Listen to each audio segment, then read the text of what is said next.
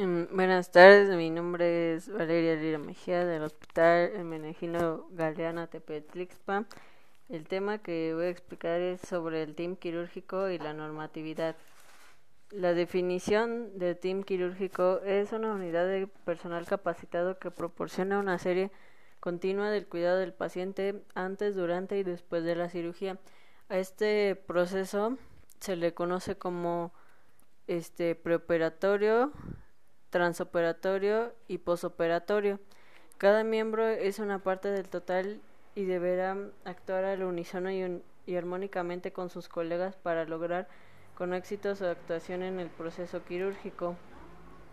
En una, operación participan al menos cinco personas, las cuales lo conforman el cirujano, uno o dos ayudantes del cirujano, una enfermera instrumentista, el anestesiólogo y la enfermera circulante.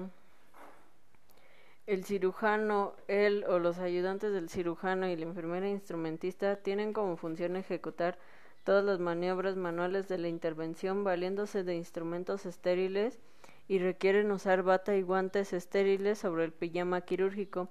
A este grupo se le denomina como grupo estéril. La enfermera circulante y el anestesiólogo no manejan directamente el campo operatorio, no tienen necesidad de vestir ropa estéril y se les designa como grupo no estéril. Solo utilizan la pijama quirúrgica y actúan fuera y alrededor del campo estéril y manejan material estéril y contaminado. Bueno, ahora veremos lo que son las características y las funciones del grupo quirúrgico estéril conformado por el médico cirujano, la enfermera o enfermero instrumentista y el ayudante de cirujano. El médico cirujano es la primera autoridad. Debe de tener sentido autocrítico, que esto se refiere a tener los conocimientos suficientes para saber si está haciendo bien o mal su trabajo. Debe de ser un médico titulado con la especialidad de cirugía general. Debe tener conocimientos y habilidades para desempeñar con éxito el procedimiento quirúrgico. Es responsable del diagnóstico, cuidados preoperatorios y posoperatorios. selecciona y realiza el tipo de procedimiento quirúrgico de acuerdo al estado de salud del paciente. El ayudante del cirujano debe de ser capaz de ayudar, de asumir la responsabilidad del cirujano en caso de emergencia. Debe de cumplir con la normatividad del control de infecciones.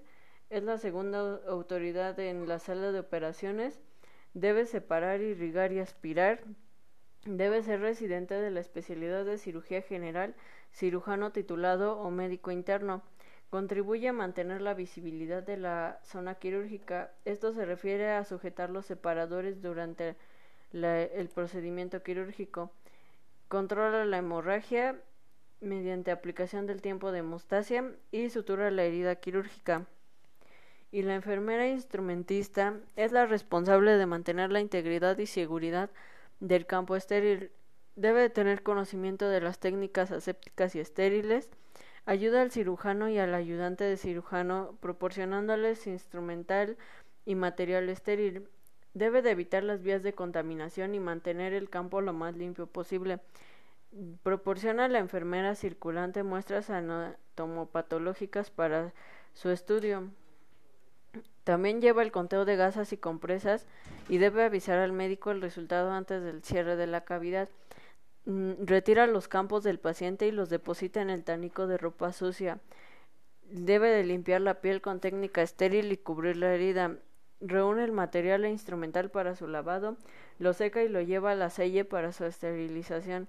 Ayuda a la enfermera circulante a limpiar y ordenar la sala de operaciones y prepara la sala para la siguiente cirugía revisando nuevamente la programación.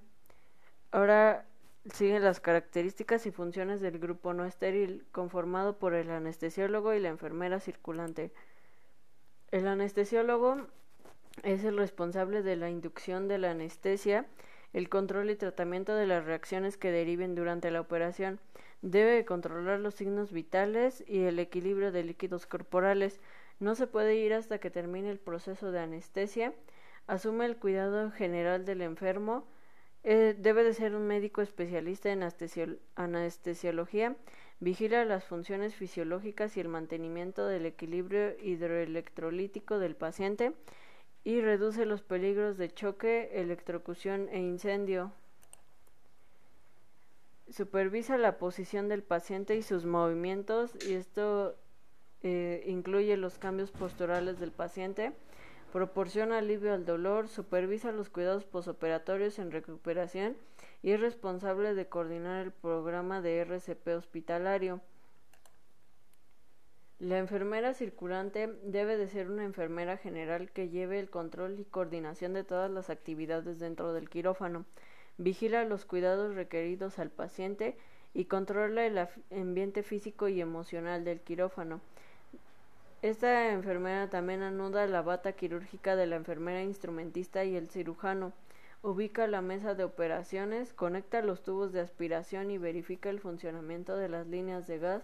Realiza las anotaciones en la hoja de enfermería.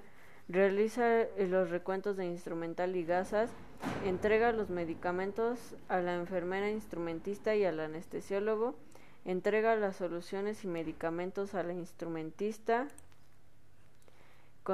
contesta los llamados del cirujano, anota la hora de incisión, coloca la placa, controla la diuresis, responde a emergencias médicas, rotula las muestras obtenidas en la cirugía, notifica al cirujano sobre el recuento de gasas, ayuda a retirar campos, cubre la herida y coloca la tela adhesiva, retira la placa de electrocauterio, completa el registro de enfermería, transfiere al paciente a la camilla, Acompaña al paciente y al anestesiólogo a la unidad de recuperación, controla el equipamiento para otra cirugía y recibe en el área a otro paciente.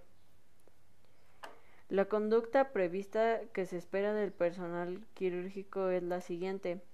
Debe de ser un auditor hábil, un observador agudo y comunicador capaz. Debe de ser considerado, informador y sincero.